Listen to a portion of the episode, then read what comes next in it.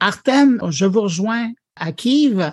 Première question, comment vous portez-vous? Comment se porte votre équipe? Uh, thank you, Bruno. I'm I'm fine, and my team also fine because they're mostly in Dnipro. It's uh, in the middle of Ukraine, and we don't have like much sharing comparing to the other cities, so we we are okay. Thank you. Molfar, aujourd'hui, quand on va sur votre site web, on voit que vous faites beaucoup d'informations par rapport au conflit dans le militaire, dans les industries, la vérification d'individus. Est-ce que avant la guerre, uh, Molfar était toujours dans le même domaine ou vous faisiez autre chose? Uh, yeah, we are working since 2014 and we was like a regular consultant company, but we used on not regular methods. So we did background check on people, due diligence on companies and market research on target markets. So people come to us, ask it us question, and we send them answer using open source intelligence. So we are using the same methods as we used before. And we also have some clients from Ukrainian military, from some space and intelligence company, and we did similar analysis before, but now we have like uh, 70 or 80 percent of such clients because previously we worked mostly with lawyers, financial sector, but now we are mo- working mostly on military Quand on regarde euh, votre travail, et vous venez de le dire, vous faites beaucoup de, militaires, mais vous vous intéressez aussi à d'autres champs, notamment la musique. Et quand on regarde euh, la dernière étude que vous avez publiée, euh, l'analyse, vous avez vu que sur les plateformes de musique les plus populaires en Ukraine, après six mois de guerre, il y a encore énormément de présence des artistes russes sur le palmarès. Uh, I want to say that uh, we have um, difference between what was six months ago. That's because before on some platforms there was like 70 or 60 percent of Russian content, um, but now we are seeing a change because on, for example, YouTube Music there is only 20 percent of Russian content, and on Deezer only two or three percent. Uh, so the situation is changing, but it's changing slowly. Uh, I think uh, the main reason is the power of Russian propaganda because they investing a lot not only on the political uh, messages but also in the Russian culture to be spread around the world. Uh, I think second point is how to say it's like Ukrainian social identity because uh, not all people in Ukraine understand that uh, music is a culture and culture is a part of a war. And if we will stop listening to Russian music, we could stop the war from a small part. Quand on regarde les chiffres que vous euh, publiez, on a l'impression que c'est YouTube Music qui semble le mieux illustrer l'intérêt des Ukrainiens au fil des, des semaines. Est-ce que je me trompe? Uh, yes, I think uh, the main shift was did on the platform YouTube Music, and I think the main reason is videos on the YouTube because I think it's connected platform. And before the full scale war started, we have a lot of Russian content on the YouTube as a video. It's usually it's video interviews uh, with Russian people, and uh, this also influenced YouTube music. But when the war started, we seen a lot of Ukrainian content on the YouTube, and it, this is influencing YouTube music, I think and uh, I think is also connected with the previous question. Uh, and also, problem is that usually music streaming platform uh, don't have offices in Ukraine, and they usually put offices in Moscow, and these offices was regulating countries around the Moscow. and they say, no, YouTube have office in Poland, but uh, Shazam, Spotify, and Apple Music don't have offices still, and it's also the reason why there are a big amount of Russian content because no one creating this. Mais à l'inverse, euh, quand on regarde Spotify, on a l'impression que eux font pas beaucoup d'efforts.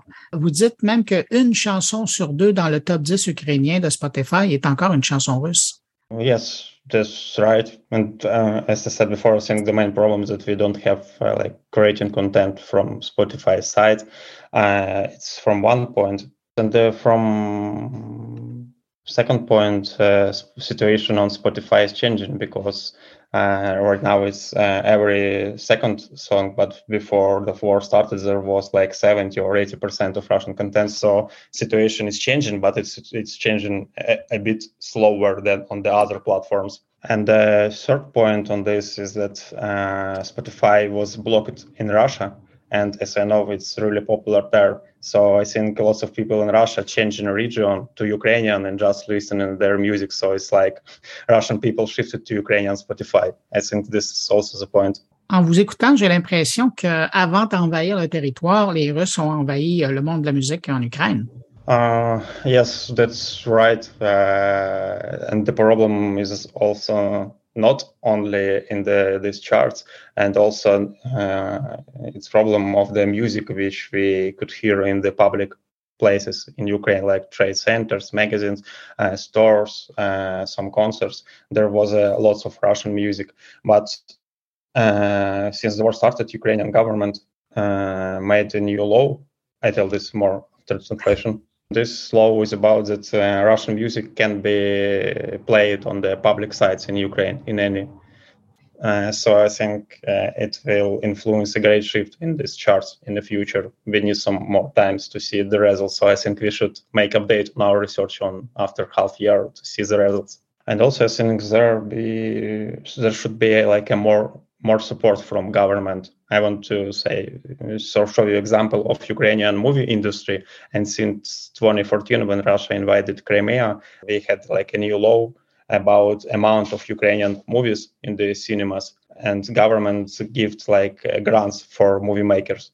And after this, we like having two or maybe one or two movies every month made in Ukraine, and it was enough enough have enough quality and it was really cool movies about history about some things what happened in ukraine. It was really cool and i think it's really changed uh, ukrainian russian culture balance in the movies. So i think we should have like something from music sides for example some music gigs, some music festivals, or some grants for like new people in the music.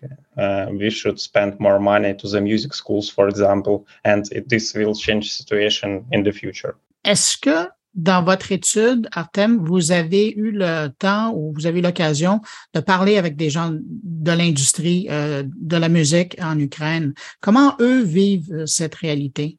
Mm, it's currently in progress because we published this in only in one media and we haven't like this will be more in the future but we haven't speak before. We are waiting for publications and then we will speak. So i can tell you more for now. Autre question dans le même sens, est-ce que vous avez contacté euh, des euh, les services comme Spotify ou euh, YouTube Music pour avoir leur point de vue, leur explication? Uh, yes, we were trying to reach uh, all of these music platforms. I think we spent one or two weeks for this, but we had no answers. We we even found PR managers of these platforms in the Instagram and sent the messages in private messages, but they just ignored us. Quelle est pour vous, Artem, la prochaine étape? Qu'est-ce que vous espérez en publiant euh, cette, euh, ces chiffres-là? uh, this this interesting question, uh, and I I think uh, I haven't awaited that this report will be popular, and so I think we will may we will make an update on this report maybe in half year or three months to see how the situation is changing. And I think we will be making more reports on the from the cultural side uh, because previously we did report about uh, Ukrainian museums uh, which was uh, damaged by Russian shelling and we like made analytics on how much money we will need to restore them. Also, I think the next two reports will be one is about movie industry because uh, in Ukraine a lot of people watching movies in the online cinema, uh, like on, on the online platforms, and it's also possible to analyze content on this platform. It's the one report, and the second one is analyzing messengers uh, I mean, in Ukraine, the mostly people are speaking on the Telegram Messenger, and uh, in this Messenger, there are stickers. You can send like uh, small pictures to every person, and it's also element of propaganda because we uh, any person could make like a sticker pack in the Messenger, and it could be spreaded through a big amount of people. And we right now analyze this, some amount of the stickers, and we see like uh, a lot of pro-Ukrainian content, pro-Russian and it's like a also element uh, of warfare i think it's it's a small piece but it also influence Artem Starosek, PDG de Molfar, merci d'avoir répondu à mes questions. Bon courage à toute votre équipe. Yes, Bruno, thank you for the invitation. Bye. Thank you for good questions. Uh, have a good day.